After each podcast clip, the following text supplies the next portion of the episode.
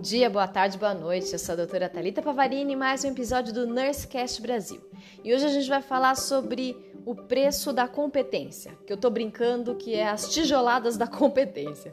Mas antes de entrar nessa reflexão, eu gostaria de falar para você que as entrevistas elas estão sendo realizadas, mas que nesse momento em especial não tá tão fácil, né? A gente sabe que não tá tão fácil para o profissional tirar um tempo para essa questão, apesar do projeto ele ser muito bem aceito, né? O Nursecast ele é muito bem aceito, mas a gente entende que o pouco tempo livre que as pessoas estão tendo tá tão precioso que existem tantas demandas.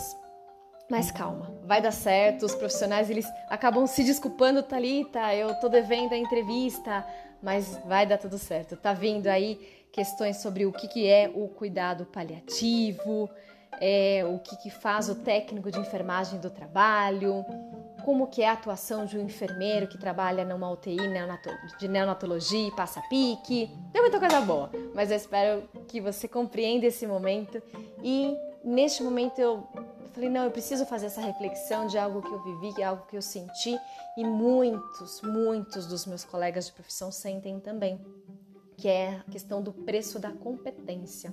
Então vamos lá, vamos fazer uma retrospectiva. Você realmente aproveitou a sua formação, se dedicou, abriu mão de muitos fins de semana com famílias e amigos, estudou de madrugada, dormiu pouquíssimo. E aí conquistou o um emprego. Você é um profissional proativo, logo pega a rotina e em pouco tempo você que estava no papel de aprendiz já está ensinando os outros, inclusive pessoas que estão há mais tempo na instituição. Discute com a equipe em prol do paciente e, no bom sentido, arranja confusão, mas é para oferecer o melhor para este paciente, mesmo que você muitas vezes leve mais tempo para resolver aquela questão. E às vezes pode até atrasar o seu trabalho, mas você faz questão.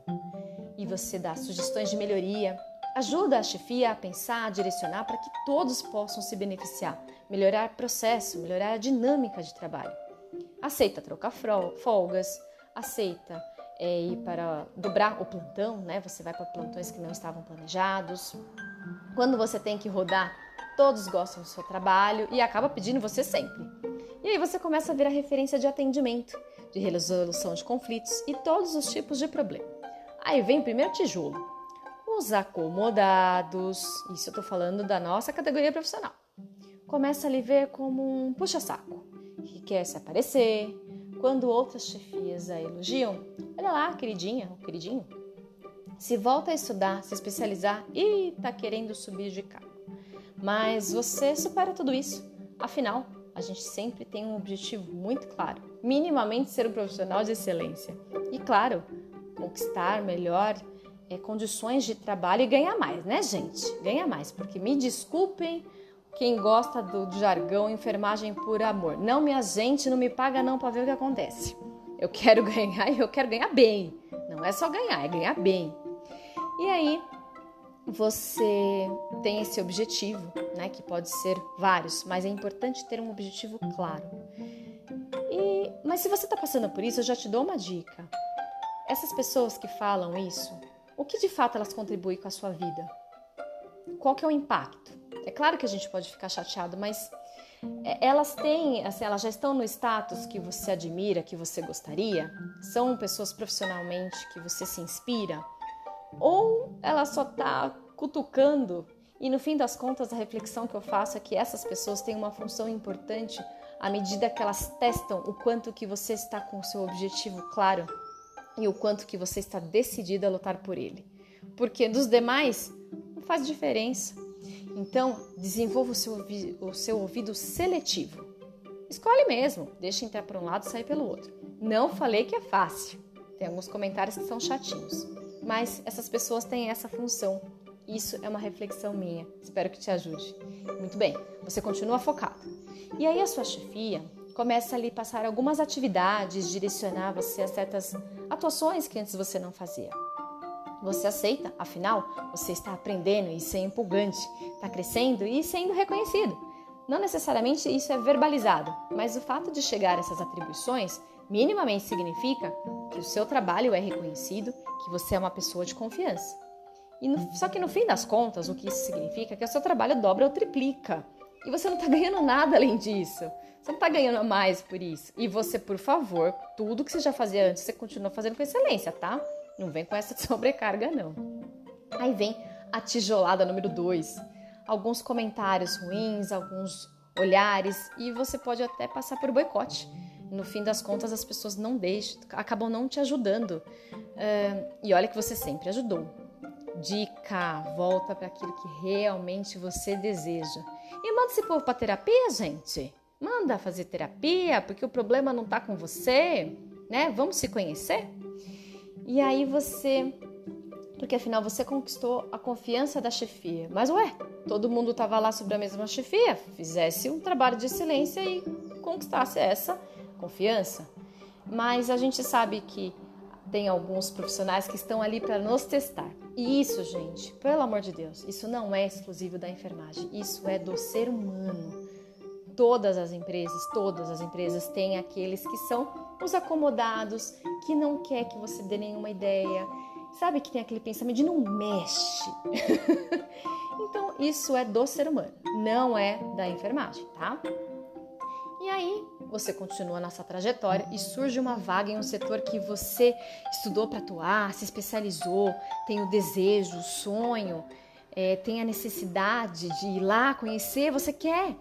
E é óbvio que quando você estuda, você se especializa, o maior beneficiado é o paciente.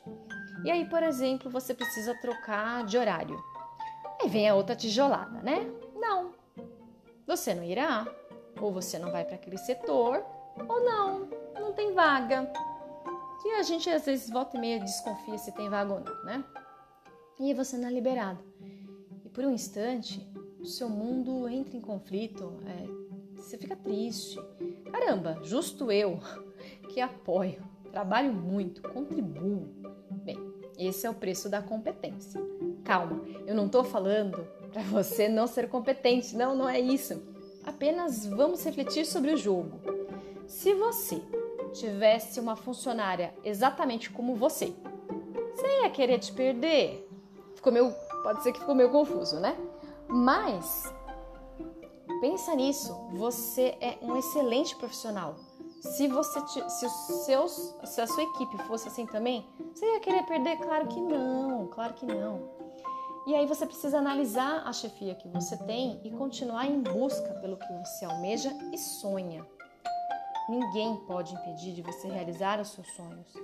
Ninguém, nenhuma chefia, nenhum colega de trabalho, nenhuma instituição. E pode ser que o caminho seja interno, que você consiga lutar e mudar ali internamente ou ir para outra instituição. Isso é importante. Nenhuma instituição pode é, impedir o seu crescimento. Se aquela instituição não está te oferecendo, muda, minha gente. Claro, vamos fazer com cautela, mas não, não, você não pode permitir que o outro pare você.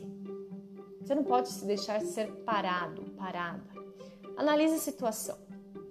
E aí é importante concluir e valorizar que você é um profissional de excelência. E aí você vai buscar saídas para alcançar o que realmente quer. Às vezes é um outro setor, às vezes é uma promoção que tem vaga. E nesse quesito eu já adianto. Avalie chefias. Nós temos chefias e chefias, e novamente eu faço uma ressalva que isso não é exclusivo da enfermagem, isso é do mundo corporativo, isso é do mundo do trabalho. Às vezes nós temos uma chefia que é fraca e a promoção dificilmente irá para você. Geralmente, chefia fraca deixa os profissionais competentes bem afastados dessa possibilidade de promoção, porque tem a questão do medo de perder o lugar. E com essa reflexão, eu gostaria de ainda deixar três pensamentos. Com essa reflexão, deixar três pensamentos.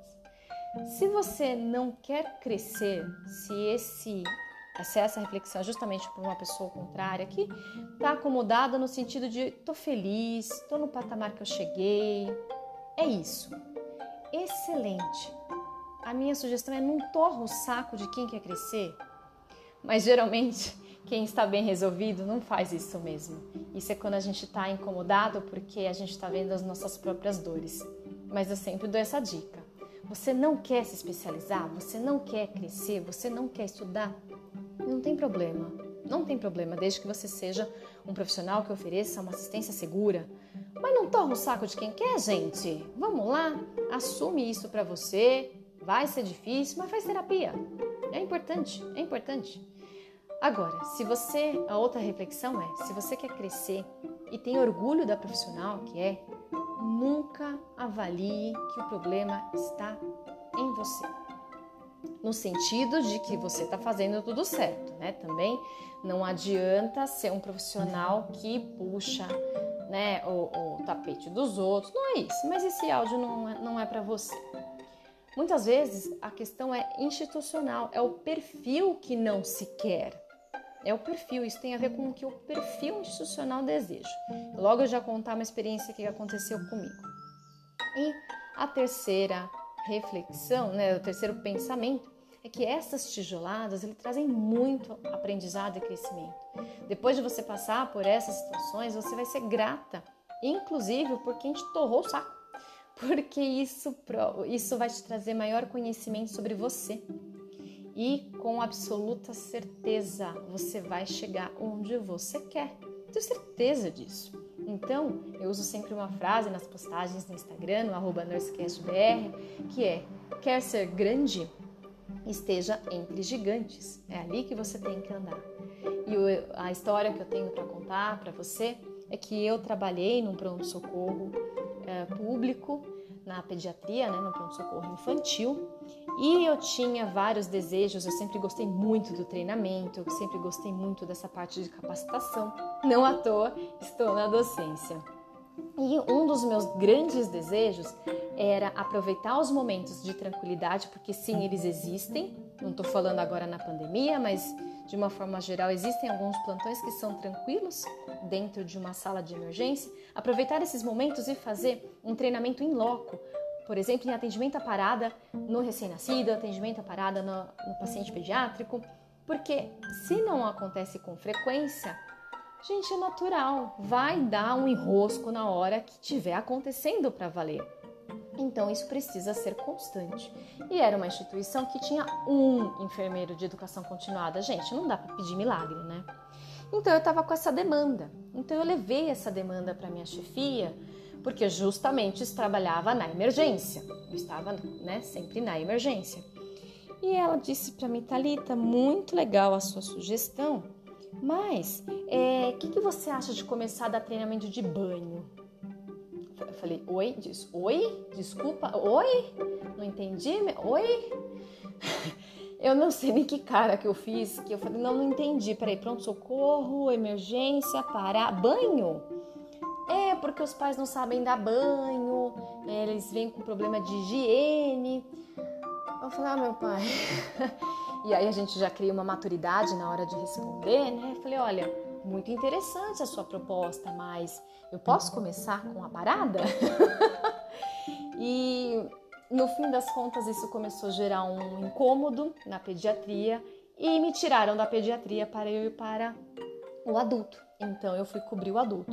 E quem passa por essa transição sabe que dá um nó na cabeça. Gente, eu tinha medo de fazer é, correção de, de hipoglicemia, que eu falei, vou matar com essa dose de glicose, porque eu já tinha me desacostumado com o universo adulto. Eu comecei com o adulto, fui para o infantil, voltei para o adulto. E lá comecei a ter um trabalho muito bacana com os técnicos e que eles tiveram um estranhamento da minha postura. Então eu era uma enfermeira que fazia exame físico. Ó, oh, gente, que é básico né? É básico, isso é privativo do enfermeiro, isso tem que acontecer. Como é que eu vou elaborar uma SAI sem fazer exame físico? E aí começou a gerar de novo, eu falei, já entendi, isso é maior. É, lógico, a gente tem que fazer uma avaliação, né? E é importante quando a gente tem alguns feedbacks que são bem importantes. E aí ficou claro que aquela instituição não era para mim, que aquele perfil que eles queriam de enfermeiro eu não ia atender. Então, que eles buscassem isso e eu fui para outra instituição. Então, é uma história para contar para vocês, mas é lógico que tem a questão emocional que vai e volta, que você fala, como assim? Mas passado tudo isso, a gente vai direcionando para onde a gente realmente quer e aí a gente conquista esses espaços.